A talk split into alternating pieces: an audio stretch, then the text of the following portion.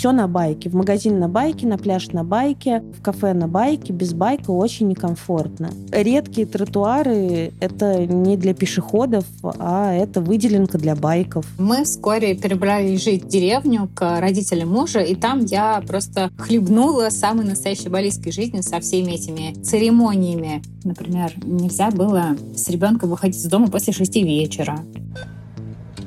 Dapatkan peta. Привет! Это подкаст Тинькофф журнала «План Б», в котором мы обсуждаем деньги и ищем лучшую страну для жизни. Меня зовут Маша Долгополова. А я Илья Иноземцев. Это уже наш четвертый сезон, и он в самом разгаре. Второй год мы сравниваем стоимость жизни в разных странах, и это наш 25-й выпуск про страну. Подписывайтесь на нас на всех подкаст-платформах, чтобы не пропустить новые выпуски, а также подписывайтесь на наш телеграм-канал «План Б», в котором мы публикуем то, что не входит в основные выпуски.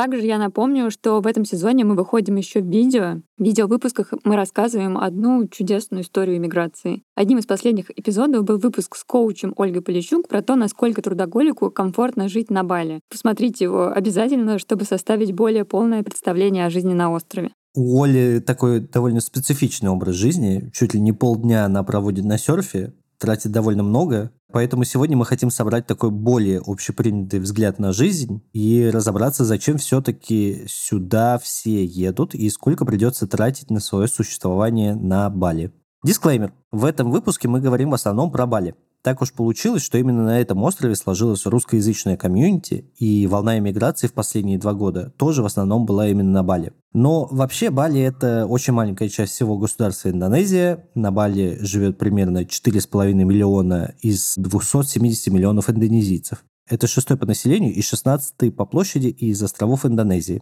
Жизнь на разных островах тут сильно отличается, и охватить все довольно сложно. Поэтому мы сфокусируемся именно на Бали, но немного затронем и соседнюю Яву, центральный остров Индонезии. Сразу скажу, что не была на Бали, но, скорее всего, отправлюсь туда в марте 24-го. Честно говоря, и после интервью с Олей и с героями сегодняшнего выпуска я настроена по отношению к Бали максимально скептично. Ну, то есть я вообще ничего не жду. И вот сегодня я проснулась и как-то снова думала про какие-то свои дальнейшие планы. И подумала, блин, ну что-то вообще неохота в Индонезию. Но я думаю, это просто такая еще усталость. И я давно хотела, на самом деле, съездить на этот остров, так как в какой-то момент это стало популярным направлением для моих друзей. Но каждый раз, когда я думала об отпуске в Азии, я смотрела на билеты, и моя рука тянулась снова к Таиланду. И вот я здесь четвертый раз. Как мы выяснили в нашем видео, ты на Бали, Илья, не то что не был, но даже как будто и не собираешься. Я тебе больше скажу, я антисобираюсь на Бали. У меня нет ни тяги, ни интереса, поэтому довольно занятно, получится ли у наших историй как-то перевесить мое предубеждение. Оно, напомню, ни на чем особенном не основано, просто вот такой вот субъективный взгляд.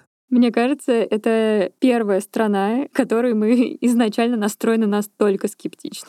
Похоже на правду, да. Пока мы искали героев на этот выпуск, мы почти отчаялись. Казалось, на Бали никого не интересуют деньги, никто не хочет про них разговаривать, разговаривают только о просветлении и пляжах. И вот один из войсов, который мы получили для затравки. Привет, меня зовут Диана. Я прилетела на Бали полтора года назад. Меня сюда пригласил мой экс-бойфренд. Мы расстались через неделю, как сюда прилетели. Но я осталась здесь, потому что здесь вау. Все байки и восторженные истории о Бали на самом деле правдивы. Здесь действительно сказочно. Местные здесь не торопятся завоевать мир, они как будто наслаждаются каждой минуткой жизни, делают подношения, очень красиво украшают все к праздникам, чтут обычаи. Но здесь на самом деле такая концентрация всего, что за одно утро у тебя может произойти разное. И ты в какой-то момент начинаешь анализировать, случилось ли это что-то плохое или хорошее, потому что ты как-то это заслужил. Желания здесь реально сбываются супер быстро. Но нужно быть с этим осторожным, потому что ты можешь быть абсолютно не готов к желаемому. Не знаю, слышите ли вы, дорогие слушатели, но у меня уже скрежещут зубы. Я вот просто такой человек, что вот все эти эзотерические нотки отрывают у меня крышу. Но, возможно, просто я боюсь как-то, знаешь, заглянуть в глубину себя и узнать что-то, чего бы я не хотела знать про себя.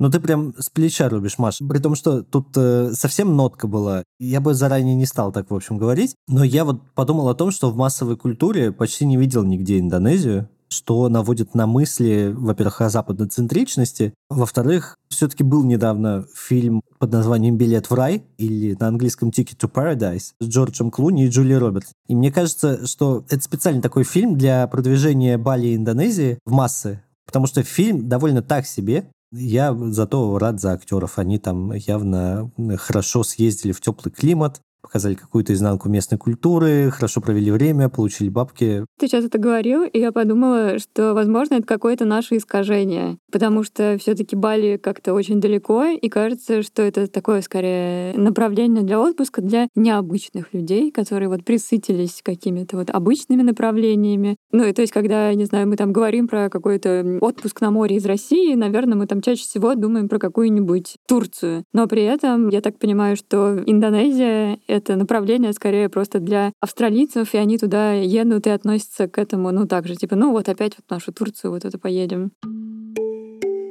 С приездом на Бали раз бронхит, через три месяца я опять заболела бронхитом, опять заболела бронхитом. Я думаю, да что же такое? Ну и, естественно, вот эти вот просветленные люди говорят, остров хочет тебе что-то сказать, может быть, ты не можешь вот что-то отпустить. Это Настя Ершова, гештальт-терапевт и ведущая популярного подкаста про отношения «Мы расстались». Она не стала слушать, что ей хочет сказать остров, а полезла разбираться и узнала, что с экологией на Бали все не так здорово, как может показаться на первый взгляд. Я не знаю, зачем я это узнала. Лучше бы, наверное, не узнавала и думала, что я дышу полезным морским воздухом. Но я узнала, что над э, Индонезией огромная озоновая дыра. И вообще Индонезия одна из самых загрязненных стран. Да, на Бали нет никаких вредных производств, но вокруг есть воздух ужасный и на Бали тоже. Здесь национальное заболевание — это астма и все легочные. Ну вот мы, конечно, жили до этого и горе не знали. Ну то есть вот просто были у нас две недели отпуска, мы ехали, ели манго, загорали, купались эти две недели, как бы you have one job, как говорится. Ну вот а теперь что? Теперь мы знаем, что в Тбилиси и Ереване воздух плохой из-за специфичного отношения к отоплению, и теперь еще и на Бали все плохо. Я убежден, что вот такие красочные пейзажи как-то всегда скрывают плохую экологию, Потому что в жарком климате вот сразу всегда проблемы с пресной водой, а от этого все остальные проблемы, они дальше вот идут э, по цепочке. Послушаем побольше про это. Честно сказать, жизнь на Бали вообще не была для меня осознанным решением. Просто 24 февраля застала меня на зимовке. В то время мы были здесь с подругой, мы приехали на несколько месяцев, думали, возвращаться или нет, в итоге не вернулись. Подруга сейчас у меня не живет на Бали, она живет в путешествиях, а я осталась жить здесь. По крайней мере, потому что я влюбилась в серфинг, и в моей жизни стало очень много интересного, классного, доступного спорта в котором я не ставлю себе никаких достижений, потому что с этим никогда не будет связана моя жизнь. Я не готовлюсь на соревнования, вот я просто кайфую. Наличие рядом океана и возможности просто на выходных поехать полежать у океана — это такой как мини-поездка на курорт. И это так и ощущается. То есть вот в плане какого-то восстановления сил все-таки это приятно жить у океана. Мне кажется, что когда мы еще думаем про такие места, то представляем себе вот эти бесконечные пляжи с белым песком, и ты на этом пляже один. Что смешно, мне кажется, мы все еще представляем почему-то вот этот один пляж, который мы видели вот в этой рекламе из 90-х. Почему-то теперь мы называем эти пляжи пляж Баунти. Пляж Баунти. Захотелось, признаюсь, да, знаешь? Насколько я знаю, кстати, как раз на Бали совсем не пляжи Баунти, вот поэтому люди, которые то едут за пляжами, немного остаются разочарованными. В общем, в реальной жизни место на острове, оно ограничено, и все острова все таки разные, и соседство в итоге может оказаться не самым приятным. Мы сняли хороший дом, большой дом. По диагонали был пустой участок, просто засаженный банановыми пальмами. Но то, чего я не знала, что болийцы бедные, которых нет денег строиться на земле, сдают свои земли под разные нужды, в том числе под мусор. И у нас пару месяцев назад собственники этого прекрасного бананового участка сдали свой участок под строительный мусор. И теперь каждый день К нам приезжает э, от 5 э, до 10 грузовиков со строительным мусором. Грохот.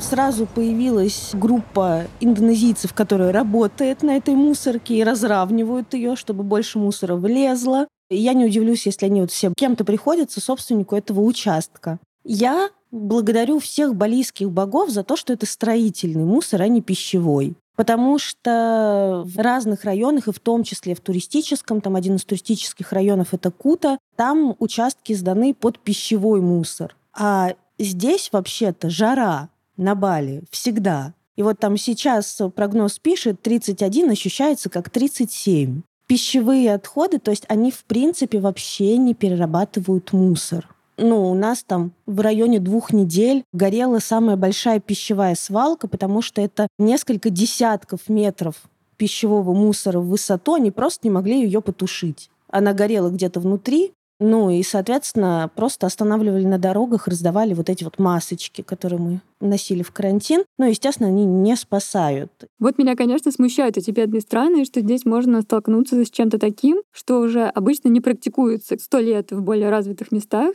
И вот вроде внешне ты живешь классной жизнью, но по факту дышишь мусором. Дышишь мусором звучит, конечно, как-то совсем. Я просто представил, знаешь, вот ты просто дышишь и вдыхаешь вдруг жестяную банку, и она проходит через твои легочные пути и оседает я вот сейчас так подумала, возможно, я все-таки излишне драматизирую, потому что я жила в Люберцах пару лет, и там, значит, у нас свалка, потом за ней еще одна свалка и мусоросжигательный завод. Раз э, в месяц там как-то подозрительно пахнуло какими-то, знаешь, мочеными бинтами, то есть, возможно, не такая уж это большая проблема. Везде где-то ты будешь дышать мусором.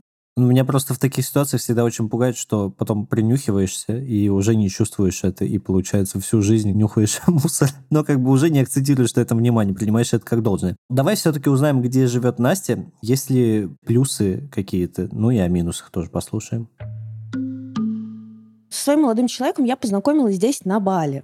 Когда мы выбирали, где мы будем жить, в каком районе, нам было важно, чтобы мы могли доехать до серфинга, потому что мы оба серфим, и при этом выбирали не туристическое место. Мы живем, получается, в столице Бали, в Денпасаре. Я не могу сказать, что я полностью довольна вот местом, которое мы выбрали для жизни. Нам удобно добираться до океана. У нас спокойный такой локальский район. Мы снимаем дом с четырьмя изолированными комнатами, плюс есть два больших пространства внутри дома, на первом и на втором этаже, как бы вот, ну, гостиные, плюс кухня на улице, столовая на улице, двор, бассейн, там крытая парковка, маленький хозяйственный домик. При этом наш дом сильно дороже рынка. Мы сняли за 17 тысяч долларов дом на год.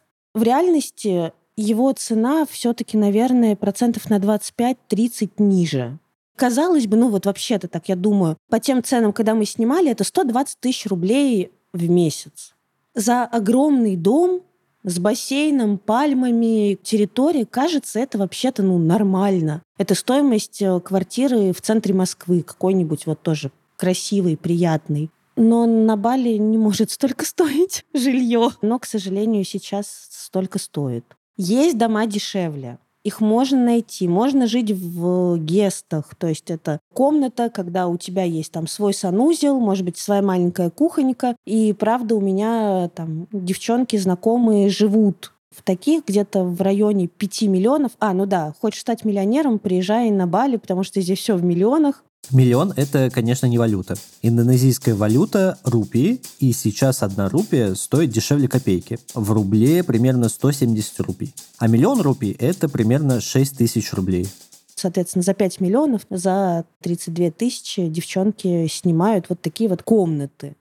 Но вот это уже тоже так сравнивая с Москвой, я думаю, неадекватный прайс. Я сама жила вот в такой студии как бы двухэтажной и платила за нее больше, чем за свою квартиру на парке культуры. Балийцы те люди, которые вообще не думают наперед, вот им нужна типа выгода сейчас. Поэтому очень много приколов, когда ты снимаешь жилье помесячно, ты снимаешь себе, снимаешь, и платишь, и уже, может быть, полтора года там живешь, а потом они приходят и говорят, съезжайте, я сдал французам в два раза дороже. И люди такие, как? Ну, ты даже не поговорил с нами. Он говорит, ну вот все, это мои деньги, мой дом, и проваливаете завтра. И это очень частая история, поэтому мы искали жилье на год, чтобы хотя бы понимать, сколько мы проживем.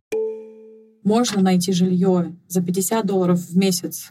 Это будет комната в общежитии 8-10 квадратов с пустыми стенами, без мебели. Можно найти безумно красивую виллу на берегу моря за 30 тысяч долларов в месяц. А это Светлана, которая живет и работает в Индонезии уже 9 лет. Сначала она жила в Бандунге, крупном городе на Яве, недалеко от столицы, и преподавала там русский язык в университете. Потом она переехала на Бали и теперь работает в сфере туристической недвижимости. Она говорит, что цены сильно разнятся от района к району. Бали в целом больше заселен по югу. Тут есть такие самые основные районы, где больше всего иностранцев. Это Пукит, это самая-самая южная часть. Там жилье может варьироваться в месяц, ну, скажем, от полутора до пяти тысяч долларов. Такое более-менее хорошего состояния, либо какой-нибудь таунхаус двуспальный, либо вилла какая-нибудь небольшая на одну спальню или на две. Следующий, уже довольно густо заселенный район, это Чангу перенасыщен количеством вилл, туристов, номадов, всех этих экспатов. Можно в районе 5, может, 10 тысяч долларов взять какую-нибудь двух-трехспальную виллу. Но чаще всего здесь люди предпочитают все, что ближе к морю, сдавать посуточно. И все, что уже дальше от моря, ближе к Денпасару. Денпасар — это район и город, где в основном живут местные, там вся администрация, торговые центры. Чем ближе туда, тем жилье, конечно, дешевле. И в целом за тысячу долларов даже за 500 долларов можно найти местный на 2-3 спальни дом без бассейна. И еще один район, довольно развитый, на который очень большой спрос, это Убуд. Далеко от моря, минут 30 минимум до моря ехать. Но там все просветленные, все, кто медитирует, занимается йогой, делает разные практики. В целом район располагает к этому. Он зеленый, влажный, очень приятный, такой душевный. Там еще нету такого хаоса, как, допустим, в том же Чангу. Там довольно много местной архитектуры, вот это все балийское, индуистское, с храмами, с подношениями, с палочками ароматическими и так далее. Там в целом цены раза в полтора пониже, чем в Чангу.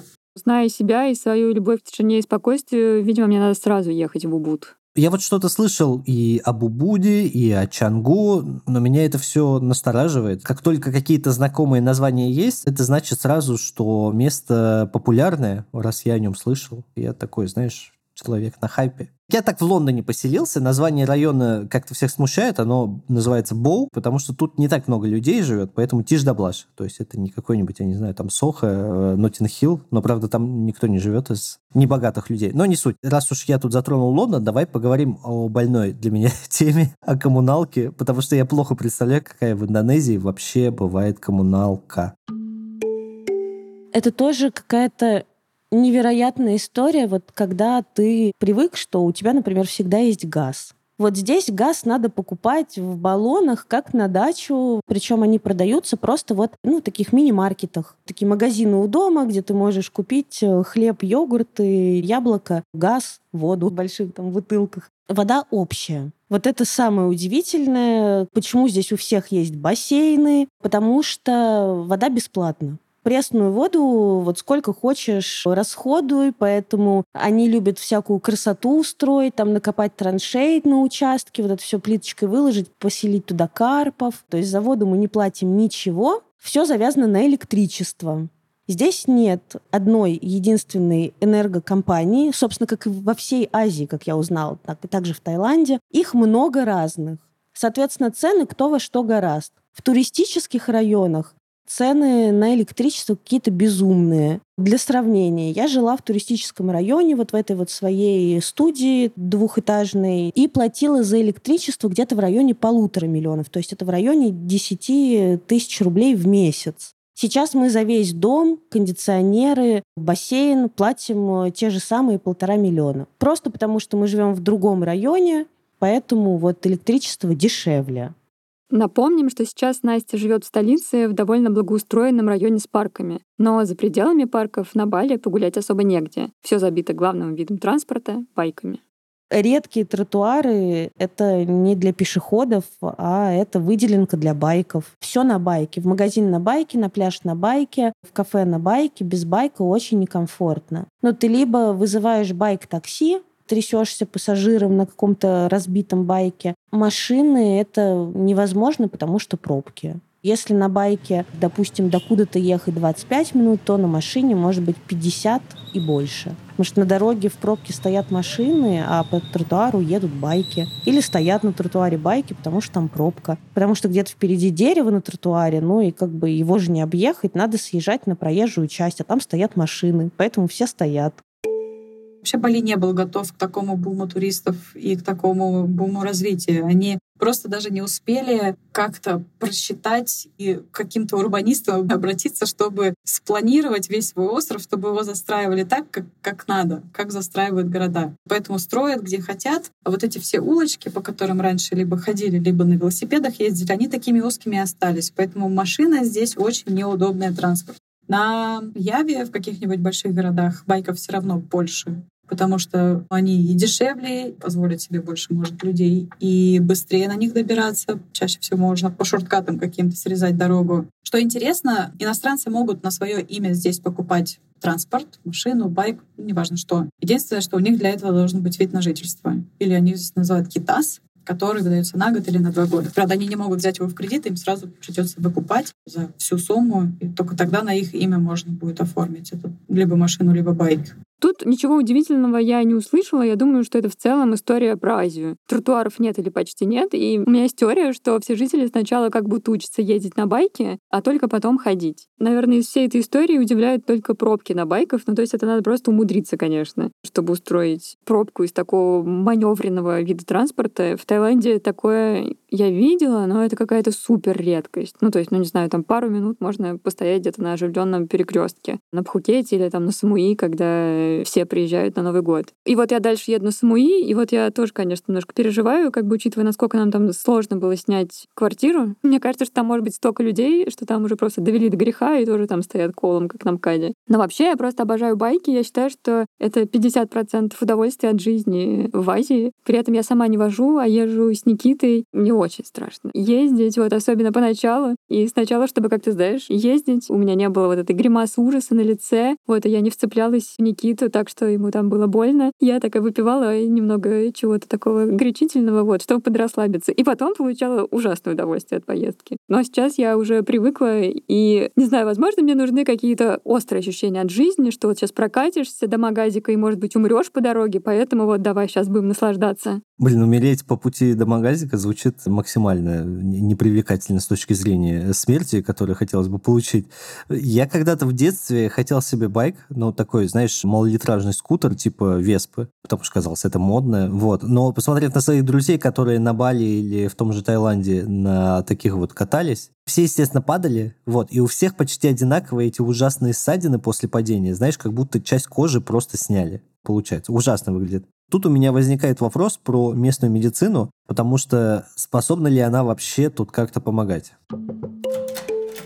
Сколько я читала этих историй, где ребята разбивались на байках, либо просто падали, либо их сбивали, либо, не знаю, пьяные ехали, еще что-то. Ложились в больницу, им там, не знаю, перелом, надо было что-то зашивать, гипс накладывать и так далее. Тратили там вплоть до 6-10 тысяч долларов. Для иностранцев, у кого нет страховки, медицина будет очень большой статьей в расходах, если ей приходится пользоваться ежемесячно. Мы ходили в один из самых больших госпиталей, больницу, которую я сама лично предпочитаю. Мне нравится качество их услуг, но она не из самых дешевых. Прием у педиатра стоил 10 долларов. Вакцина, ну, к примеру, самая такая гексаксим от, там, от шести разных болячек. Ее надо поставить три раза в течение одного первого года или второго года жизни. Один укол стоил 150 долларов. Плюс, если были какие-то лекарства, витамины, жаропонижающие. Это выходило еще где-то на 50 долларов. То есть один прием у педиатра нам обходился где-то в районе 200-220 долларов. Если же мы говорим про какие-то тяжелые случаи, когда вот у меня, например, у друга сейчас прям у него абсцесс в шее, ему, по-моему, пришлось вырезать. В общем, он потратил за неделю, наверное, где-то в районе полутора тысяч долларов Ладно, давайте вот не будем настраиваться на плохое. Ну, как бы, какие уколы? Надо просто спать хорошо и есть хорошо. Если едешь на байке, то за Никитку держаться хорошо. И вот про еду. Вот раньше я сказала, что 50% удовольствия в Таиланде — это байк, а вот другие 50% — это еда. Мне интересно, что за чертовщина творится на Бали в плане еды. Я запомнила, как Оля сказала в видеовыпуске, что мне очень повезло, что я еду в Таиланд. Мы тут еще искали какой-то легкий контент себе под завтраки и нашли шоу на Netflix про культуру уличной еды в Азии. И там один выпуск, одна страна и рассказ про ее еду. И вот все начинается тайским выпуском, он очень стильный, там такая, знаешь, крутая 80-летняя бабушка делает какие-то крабовые омлеты, воки, чуть ли не голыми руками. Там ей на протяжении 10 лет э, присуждают какую-то звезду Мишлен. В общем, просто великолепно. А вот следующий выпуск был про Бали, и это был просто кошмар. Ну, то есть вот я, конечно, думаю, что меня возненавидят за мою нетолерантность, но там весь выпуск показывали беззубых людей. Ну, то есть это совершенно в итоге неподходящий контент для завтрака. И я еще надела очки, чтобы что-то видеть в этом телевизоре. Очень пожалела. И, в общем, они весь выпуск ели там что-то подозрительное. То есть такой-то рис липкий, политый чем чем-то сладким, и вместо тарелки еще банановый лист. И готовят это все вот эти беззубые люди в пещерах. В целом, я, конечно, от Бали еще и поэтому ничего не жду. Вот зря я посмотрела этот сериал. Я, наоборот, решил, думаю, ой, надо его посмотреть теперь. Знаешь, звучит Аппетитно, наверное, плохой здесь термин, это скорее как пищевой какой-то интерес. Но вообще индонезийская еда звучит как что-то подозрительное. Вот просто я как-то смотрю и вот думаю, вот есть там, ну, китайская еда, индийская еда. Я даже вот ямайскую еду видел, точки какие-то, а вот индонезийской не видел. Это наводит на мысли определенные. У меня тут, конечно, может быть очень дремучее восприятие, потому что то, как ты описываешь, у меня, ну, это почти там соответствует, да, просто там, типа, какое любое индонезийское блюдо, рис, кокосовое молоко и специи. Поэтому хочется узнать подробнее, нравится ли кухня новоиспеченным и не очень иммигрантам. Местная кухня ужасная. И это удивительно, потому что, ну вот чуть-чуть выше экватора Таиланд с вкусной местной едой. А здесь, я не знаю почему, очень бедно. Фрукты дорогие, очень много импортных фруктов, очень мало местных, на удивление. Хотя, казалось бы, ну это вот один регион, Азия. Все очень жареное, что я тоже понимаю исторически. В такой жаре если ты все не пережарил вот до состояния подошвы, то потом ты отравился и умер. Но вот это национальная кухня. И рис. Рис везде бесконечно. Я люблю рис но вот уже так думаешь, господи, я, наверное, состою уже из риса. Все больше и больше появляется компаний, которые сделали русские, украинцы, белорусы, компании, которые делают творог, которые делают ряженку, кефир, но тоже прайс недружественный. Отвратительные помидоры. Это прямо боль, я очень скучаю по вкусным помидорам. А еще по вкусной клубнике и черешне. И вот это как раз вот перечень продуктов, которые не привезти сюда. Черешня стоит в районе 1300 за 100 грамм, не за килограмм. Ну, потому что она импортная, ее там везут откуда-то с другого края света, вот эту черешню. Естественно, ее здесь никто не выращивает. Нет слабосоленого лосося. То есть все, что мы привыкли, этот бенедикт, значит, со слабосоленым лососем, здесь нет слабосоленого, они все коптят. Я научилась солить рыбу. Мы просто покупаем рыбу, покупаем лосось, и я его солю. Недавно вспомнила, что есть глазированные сырки. Мне теперь плохо. Я вспомнила про них зачем-то. Теперь вот как бы я страдаю и невозможно сохранить привычный вкус. Вот у меня сейчас там родители будут передавать чемодан, я попросила у них просто приправ мне передать, и я ненавижу готовить дома. Но я уже настолько ненавижу местную еду, что я вынуждена готовить просто, чтобы получить привычный вкус. У индонезийцев еда жирная, то есть они часто жарят. И жарят в таком количестве масла, это очень похоже на фритюр. Поэтому это сразу нагрузка на желудок. Если человек не привык к такому количеству масла и жира, то первое время будет сложно. А если еще тем более какой-нибудь панкреатит, то будет еще и опасно. Плюс у них всегда еда острая. Они очень сильно любят чили, кладут его везде почти. Для них не остро. Это когда чуть-чуть перца, а остро, когда его много. Поэтому, когда иностранцы просят, чтобы вообще не было острого, они все равно какой-то там чили хотя бы чуточку, половиночку пошинкуют. На продукты домой мы тратим от 250 до 300 долларов.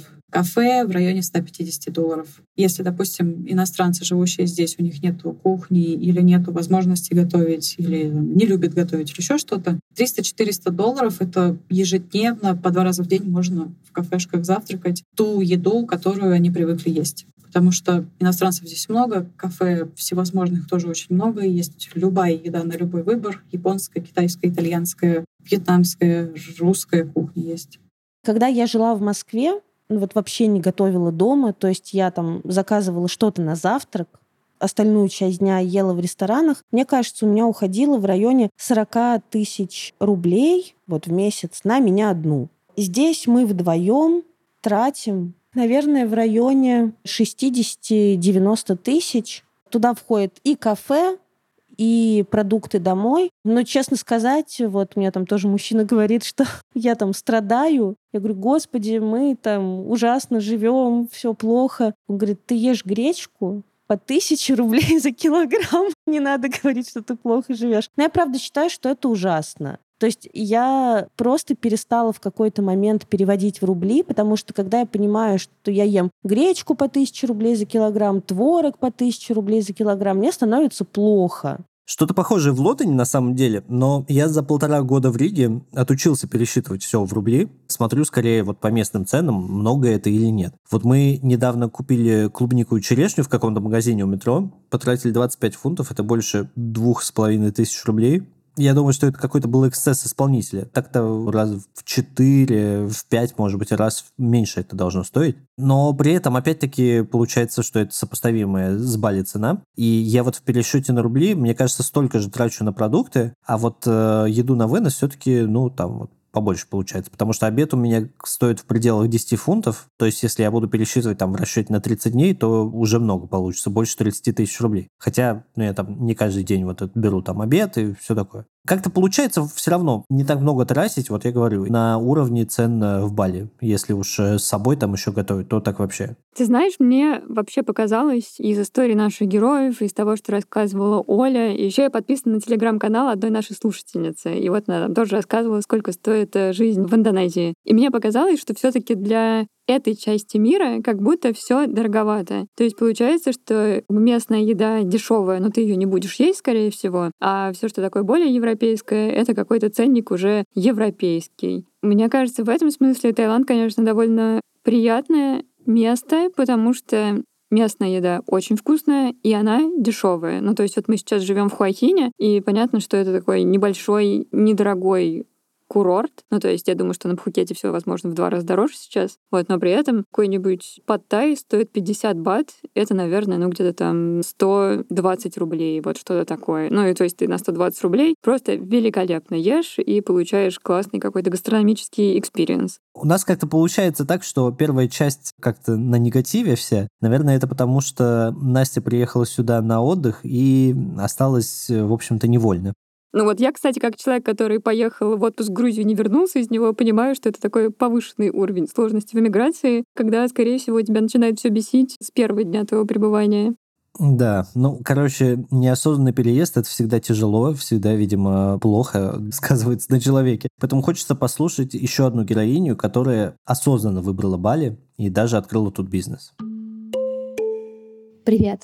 Меня зовут Анастасия, я SEO и кофаундер проекта «Станция смена». Мы делаем комьюнити и так называемые детские лагеря для взрослых. Те ребята, которые удаленно работают, встречаются на две недели, живут в одном доме, и аутентично общаются. Про расслабленность и работоспособность а, действительно любая удаленная работа. Это про мотивацию, да, и про самоорганизацию, и про тайм-менеджмент в таких азиатских местах, где, во-первых, да, действительно бывает иногда жарко, иногда очень жарко. Бывают какие-то сложности с электричеством, с какими-то там внезапными праздниками, на которых не работает интернет и электричество, и все, и нельзя выходить из дома. И, безусловно, вот этот вот вайб того, что рыба плещется, пляж на месте, кокос растет, солнце 365 дней в году, это да, влияет на уровень расслабленности. Также немаловажно при работе удаленной с распределенной командой это разница во времени. На Бали, безусловно, сильная разница во времени с европейскими часовыми поясами, но это время в другую сторону, да, то есть мы просыпаемся раньше, чем просыпается Европа, поэтому есть вот это вот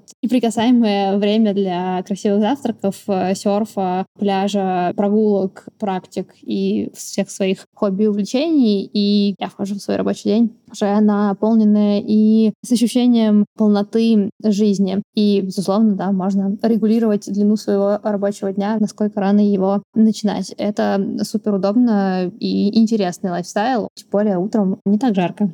Вот, Маш, давай ты расскажешь про свой опыт э, работы на удаленке из Таиланда, потому что у нас с тобой сейчас 8 часов разницы. Я записываю ранним утром подкаст, у тебя уже там послеобеденное время, хотя вот я смотрю на тебя в зуме, как будто у нас освещение одинаковое, примерно потому, что ты записываешь под одеялом, а я нет. Вот, но у меня еще солнце не скоро встанет. Мне кажется, что странно вот так вот работать на удаленке с такой разницей, это как, как будто бы не ок совсем. Ну вот, Илья, я думала, ты скажешь, э, что я великолепно выгляжу, у меня такой здоровый румянец. На самом деле я опоздала на запись нашего подкаста. Почему? Потому что я решила снять рилс, и там, значит, участвовал бассейн, и, в общем, я э, плавала в бассейне, и прям я получала телесное наслаждение, потому что, знаешь, он такой сверху нагретый солнышком, а внизу очень холодный, и ты прям не понимаешь, что ты чувствуешь, очень классно. Какая уважительная причина для опоздания на запись подкаста, Маша, я тебе так скажу. Я предупредила я вас за час. Мне нравится, что ты предупредила за час. Я в этот час еще спал. Напомню, что мы ранним утром записываемся у меня. Но да, окей, хорошо, считается. Я думаю, что если как-то еще настроиться и как-то себя самоорганизовать, то вообще будет великолепно. Вот у меня разница с Москвой 4 часа, то есть работа у меня обычно начинается ну, где-то в 14-15 часов по местному времени. И вот обычно я ставлю все созвоны, начиная с 15-16, чтобы быть на них как-то пободрее. И таким образом у меня рабочий день сейчас делится на созвонную часть. Это часть, которую я не очень люблю, потому что очень много энергии на это уходит. Вторая часть — это когда можно просто посидеть и подумать, и что-то поделать руками. Вот все нормальные люди, которые здесь живут, работают удаленно, они встают пораньше и используют первую половину дня для того, чтобы пожить жизнь. Как делаю я? Я держу в голове, что могу начать работать уже в 6 утра по Москве, чтобы успеть сделать все, что не сделано. В общем, я, к сожалению, поняла, что да, ты вот все проблемы возишь с собой. И то, что я никогда не выходила из квартиры в Тбилиси, не проблема Тбилиси, а то, что, видимо, я все таки работаю по 12 часов и могу не выходить из дома в любой точке мира. Ну, я вот в прошлом году с 7 часовым поясом работал. Для этого я вставал в 6, чтобы там успеть на синке в 7. Мне, в общем, это не очень понравилось. Особенно, знаешь, зимой зимой. Вот когда весной еще, да, там типа в 6 вставать вообще супер классно. Солнце встает в 6, вот ты вместе с ним. А когда в 6 темень, я просто не понимаю, что происходит. В Риге еще и снег, вот такие вот глубокие прям ночи. Это не очень условия, мне кажется. Да, но в плане каких-то условий для работы ты не работаешь, естественно, с пляжа и даже не работаешь из бассейна, если только не снимаешь рилс. Сидишь э, скорее под кондиционером в своем кондо. И вот наши герои несколько раз успели сказать, что на Бали всегда жарко. И сегодня мы не будем играть ведущих прогноза погоды, но ради интереса посмотрели, что там сейчас происходит. Итак, мы записываем этот выпуск в конце декабря, и что мы видим? 9 дней подряд плюс 32 градуса днем и 26 градусов вечером. Солнечно и небольшая облачность. 9 одинаковых дней, клянусь, вот этот график прямо передо мной, и вот там ровные линии. Если вы нам не верите, то мы скинем скриншот в телеграм-канала План Б, и к такому уровню постоянства и предсказуемости в жизни, конечно, хочется стремиться, особенно в последнее время. Ну ладно, с жарой и праздностью справляться это одно, но что насчет э, легализации? Вот когда прилетаешь на Бали, тебе дают визу на 30 дней, она стоит около 30 долларов, потом ее можно еще продлить на 30 дней. А что дальше-то? У меня постоянный вид на жительство, ПНЖ, он называется на индонезийском китап. Он у меня по факту замужества. То есть у меня местный муж, он с острова Явы. По этому статусу я получила этот вид на жительство. Планирую его через 4 года конвертировать в гражданство. В целом бюрократия здесь тяжелая потому что две основные причины. У них нет межведомственных кабинетов, то есть одно министерство не общается с другим. Это они начинают только вводить сейчас буквально вот с прошлого года. И еще сложность в том, что страна очень молодая, то есть они объединились из разных княжеств государств, полугосударств в одну страну в прошлом веке, ведь даже ста лет нету Индонезии. Соответственно, все вот эти княжества со всеми своими правами и желанием быть признанными как индивидуальный регион, оно у них до сих пор сильно, поэтому автономия регионов, она здесь довольно сильная. То, что есть на одном острове, скорее всего, может быть совсем по-другому на другом острове. И переезжая с одного места на другое, у людей может та же иммиграционная служба. То есть, когда я жила на Яве, миграционные процессы шли по одному пути. Сейчас я живу на Бали, где очень много иностранцев. Здесь миграционные процессы попроще, побыстрее проходят, и как-то все легче. Когда я читала вопрос про ВНЖ, не знаю, чего вот мне больше хотелось, смеяться или плакать, потому что, в принципе, в Индонезии, там, если ты не индонезиец, невозможно получить гражданство, только если ты выходишь замуж за индонезийца, и, короче, надо еще как бы доказать, что ты не ради гражданства Индонезии вот как бы вышла замуж большой чистой любви вот во имя семьи. Единственная возможная форма здесь легализации — это Китас — это как вид на жительство на два года. Китас — это такая инвесторская программа, то есть, по сути, ты можешь приехать, вот самый безопасный способ — это ты приезжаешь и открываешь свою компанию и делаешь Китас. Соответственно, ну, ты инвестор, у тебя здесь компания, и ты можешь вот получить это двухлетнее ВНЖ. Другой вопрос, что все приехали, сделали китосы, и теперь эмиграшка периодически начинает перетряхивать компании, потому что по законодательству Индонезии ты должен инвестировать денег в страну. Купить землю, построить дом, ну, любой там бизнес открыть, снять помещение, нанять индонезийцев. Ты можешь покупать транспорт, не знаю, машину, байк, технику, все что угодно. То есть ты можешь покупать это на компанию, и это будет считаться инвестицией. Уровень инвестиций очень сильно вырос. Раньше тебе надо было заинвестировать в районе 20 тысяч долларов, а сейчас больше 100 тысяч долларов. Последний раз, когда были эти облавы вот таких вот подставных компаний, они вызывали учредителей говорили, ну, в общем, ты либо вот в неделю эти бабки вносишь, либо депортация. И тоже было очень много депортаций. Визараны пока работают, но мне кажется, можно сойти с ума. То есть есть виза на 6 месяцев, и ты каждые 6 месяцев должен вылетать но это получается, нужно либо подстраивать какие-то путешествия, потому что если ты вылетел, залетел, то опять-таки у иммиграционной службы могут быть вопросики. Почему ты так катаешься? Очень много сейчас вопросов, кем ты работаешь, потому что ты не можешь работать на Бали. На самом деле работать ты там можешь. И даже не только работать, но и строить карьеру. И Светлана пошла по такому пути. Буквально через месяц после того, как я приехала в Индонезию, меня пригласили в университет быть ассистентом доцента по русскому языку. В Индонезии есть два университета, где преподают русский язык. Один в Джакарте, один в Бандунге, соответственно, в том городе, в который я первый раз приехала и в котором я прожила почти три года. Вот меня пригласили на эту кафедру, я туда пришла. Мне в целом понравилась вся эта затея. И я так, наверное, года полтора там проработала. И вот оттуда начинается моя карьера. Там я выучила язык, в целом познакомилась с менталитетом и вообще со всей вот этой структурой работы и образования. После полутора лет меня пригласили в другую компанию быть пиар-менеджером, потому что я иностранка, индонезийцам местным это очень интересно и прикольно, привлекает внимание. Проработала где-то, наверное, года полтора еще как пиар-агент. Потом я переехала на Бали. И вот на Бали у меня уже вся моя карьера построена именно с русскоязычными. Сейчас я работаю управляющий в компании, которая занимается менеджментом объектов. В основном это виллы и продает.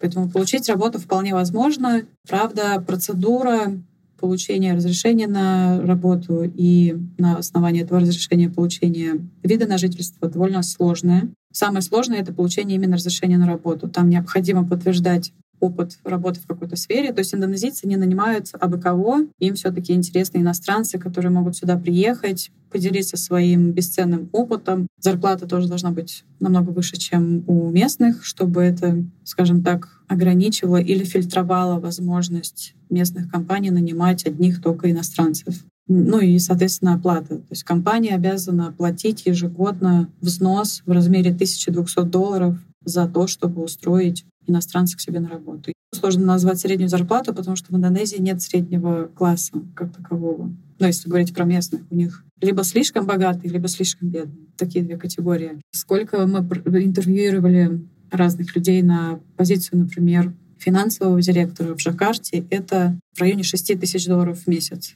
Ну, то есть это уже такой специалист, который с опытом, иностранец, там, от 6 до 10. Принципе, среди местных с таким же опытом зарплата будет не намного ниже, может быть, в районе 5 тысяч долларов будет. Я знаю ребят, иностранцев, которые получают 300 долларов за то, что выполняет какие-то там разные функции, будь то ассистент, либо просто какие-то подработки в виде помочь мероприятие провести, кого-то найти, что-то забронировать, что-то привезти. МРОД э, для индонезийцев на Бали 200 долларов, в Джакарте 320 долларов. И примерно вот так разнятся зарплаты. Какие-то удивительные цифры на самом деле. Ну, то есть я ждала, что там, как в Грузии, скорее, дай бог, тысяча долларов. Но ну, я думаю, что с учетом местного уровня жизни это не просто большие цифры, это огромные цифры. Я бы не отказался столько зарабатывать, проживая на Бали. Хотя нет, я, скорее всего, отказался бы. Хотелось бы куда-то тратить эти деньги, а в Индонезии будто некуда их тратить, не пожить, так сказать. Я прямо сейчас представляю тебя на серфе с кокосом в руке. Я падаю в первую же, знаешь, вот эту вот какую-то штуку, то есть это такое секундное озарение с тем, что получается просто это делать, да, потом просто падаю и неуклюже как-то из этого выплываю. Давай узнаем, какие в Индонезии налоги, как с ними быть, если ты цифровой кочевник. Недавнего времени Индонезия ввела постановление для иностранцев, все, кто проживает на территории Индонезии в течение 183 дней, не обязательно подряд, это могут быть разбитые периоды, обязаны подать налоговое резидентство. То есть они должны оформить местный налоговый номер. И так как Индонезия в своем налогообложении имеет принцип общемирового дохода, человек, у которого есть резидентство в Индонезии налоговое, должен будет подавать свою отчетность и по налогам, которые он уплатил где-то за рубежом. И, соответственно, подавать отчетность по доходам, которые он получал за пределами Индонезии. Человек может здесь даже не работать, просто сидеть как номад с ноутбука, что-то там зарабатывать. Но по законодательству местному, если он здесь уже дольше 183 дней в течение года находится, ему надо пойти и получить ННН. В практике пока это никто так не делает, конечно же. Но государство с определенными рычагами и инструментами начинает уже таких иностранцев отслеживать. Допустим, тех, кто оформляет себе банковские счета, банки обязаны выслать предупреждение о том, что вам необходимо оформить налоговый номер и нам там в течение какого-то периода передать данные вашего налогового номера.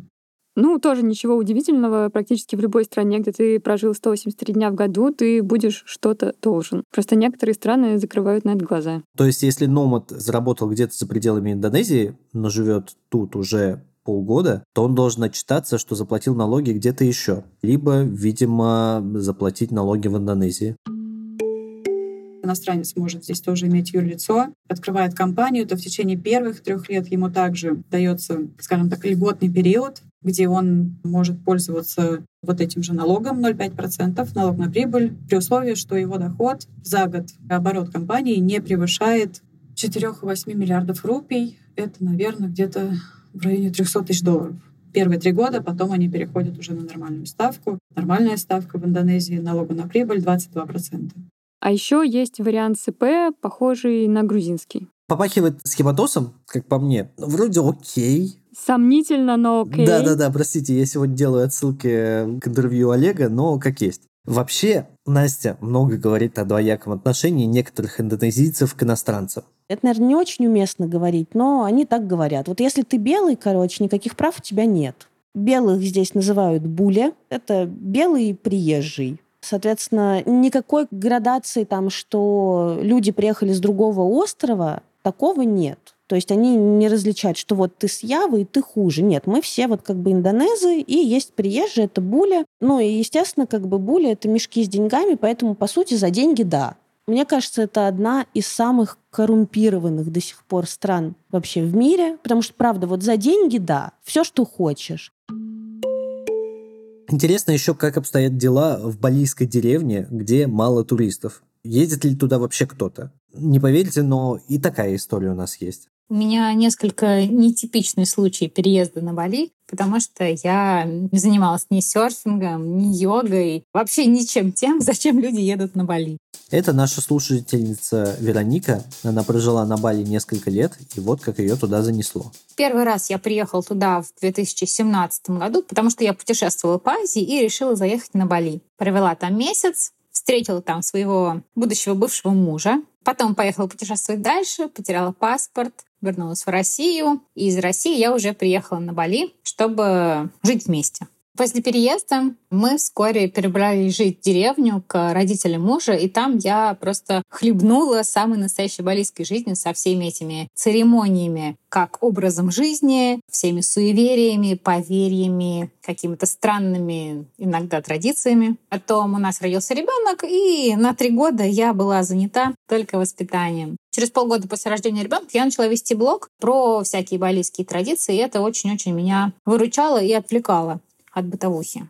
Я честно пыталась ассимилироваться в местном сообществе. У меня появились друзья-экспаты. Я выучила местный язык. Более-менее поняла, как-то приняла всю эту культуру, но я поняла, что я никогда там не буду своей. На это еще наложилось и портящиеся отношения с мужем, этот маленький ребенок, которого непонятно как тут вообще можно растить, когда взгляды на воспитание детей мои, и всей остальной семьи очень сильно различаются. Общество очень патриархальное. Если изначально это кажется необычным и интересным experience ом, то когда ты в этом живешь и понимаешь, что вообще-то отсюда никак не выйти, это все, конечно, резко перестает нравиться. Помимо этого есть еще и много всяких поверий и суеверий, которые приходится как-то соблюдать. Например, нельзя было с ребенком выходить из дома после шести вечера. Нельзя ходить куда-то с ребенком, пока ему не исполнилось три месяца. Ну и всякие такие странненькие вещи, к которым ты привыкаешь, но изначально ты такой, что? В смысле нельзя выходить из дома после шести вечера? Ну, конечно, сейчас пахнуло вот этими правилами, которые могло как раз вот патриархальное общество придумать. Давайте придумаем, как мы задержим женщину подольше. Ну вот да, вот это мы так слушаем, что-то фантазируем, а Вероника-то так прожила почти 4 года. Последние два готовясь практически к побегу из этой балийской деревни. Чтобы уехать, мне нужно было оформить российское гражданство, потому что он родился индонезийцем. И это заняло у меня два года.